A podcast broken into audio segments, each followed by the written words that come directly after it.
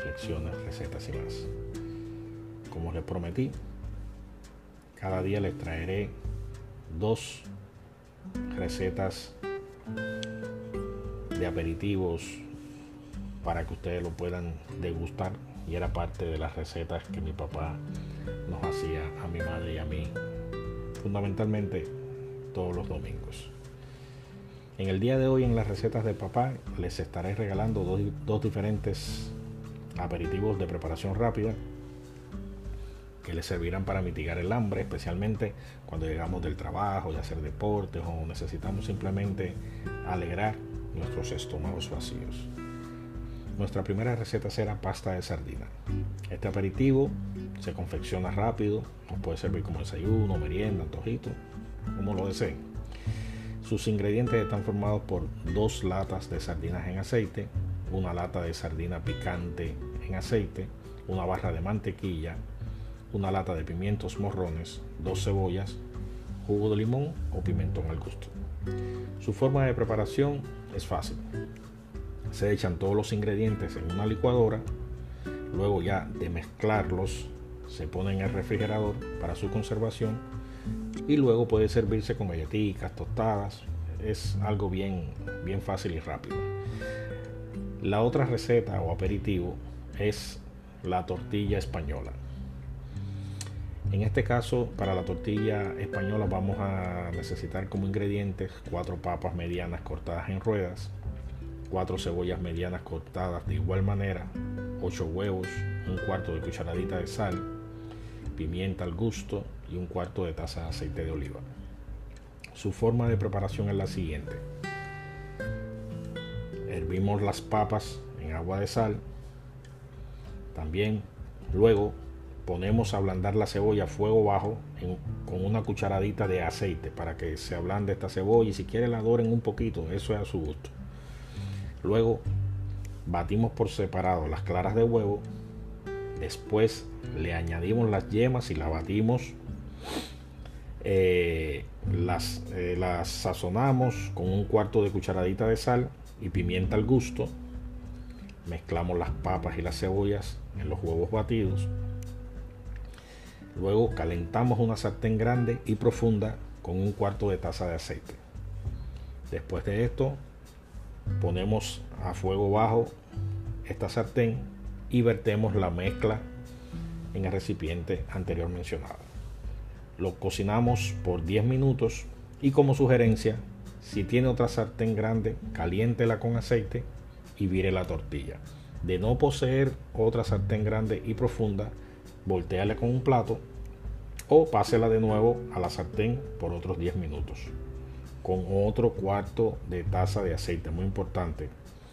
Y por último, esta tortilla se puede servir eh, fría según el gusto de cada persona eh, y comerla en familia, en el desayuno, en las tardes, como cena, ya usted escogerá para qué le va a servir. Y en el día de hoy esto es todo en las recetas de papá.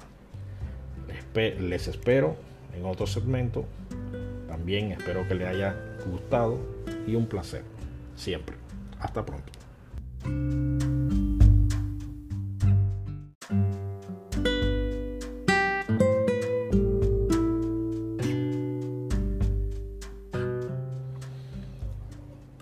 Buenos días, mis queridos amigos.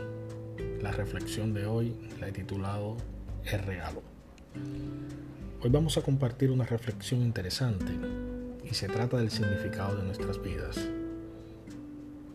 La pregunta es, ¿a qué venimos a esta vida? Es la gran pregunta que siempre nos hemos hecho y también siempre hemos ido en busca de su significado y otras, otras muchas interrogantes. Pero el valor más importante está en que es un regalo de Dios, totalmente gratuito, sin costo alguno, aunque a menudo nos quejemos y vemos que todo lo negativo que nos rodea está ahí pululando entre nosotros, siempre pasando por alto la dicha que tenemos de levantarnos cada día y respirar que también es parte de ese regalo, incluidos caminar, correr y amar. También forman parte de ese espectro único e inigualable, de poder ver con nuestros propios ojos lo bella que es la vida. En ese punto, mis queridos amigos, es donde todo toma sentido.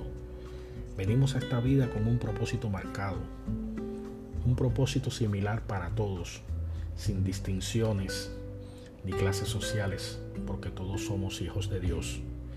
Nada fue creado al azar, ni por coincidencias, ni producto de acertijos. El Creador nos dio como regalo la alegría, las buenas vibras, el ser compasivos unos con otros, siempre mirando el lado positivo de las cosas. Uno de los más significativos de todos sus regalos es el perdón.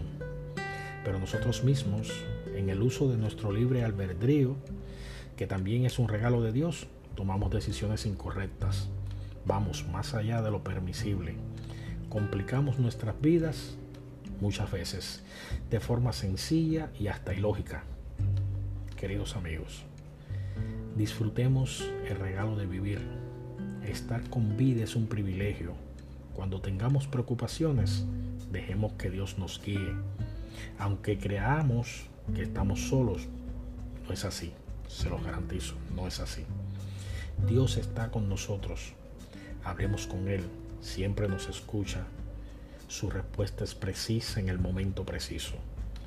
Cuando lleguen las tribulaciones y los insentidos, no olviden que todo tiene solución pidan como regalo sabiduría para enfrentar los problemas. Y Dios en su misericordia les abrirá el camino de manera insospechada, créanme. Nuestra mayor riqueza no está en lo material, nuestra mayor riqueza está en vivir la vida con fe, en ser receptivos a que no estamos en este mundo por casualidad, sino por una razón y con un propósito de vida. A veces desperdiciamos nuestro tiempo en cosas banales, poniendo atención a, lo que no merece ninguna atención. Vivamos la vida llena de valores, con decencia, sin mentiras, con honestidad. Ese será nuestro legado, nuestra verdadera riqueza. Dios nos, recompensará de formas diferentes. Seamos dignos de ese regalo, de ser parte de este mundo y vivamos con amor fraternal. Quiero terminar con unas palabras del Dalai Lama que resume nuestro verdadero propósito en esta vida. Y dice así, el propósito de nuestras vidas es ser felices. Repito, el propósito de nuestras vidas es ser felices. Espero les haya gustado esta reflexión y nos vemos en un próximo segmento. Buenos días, hasta pronto.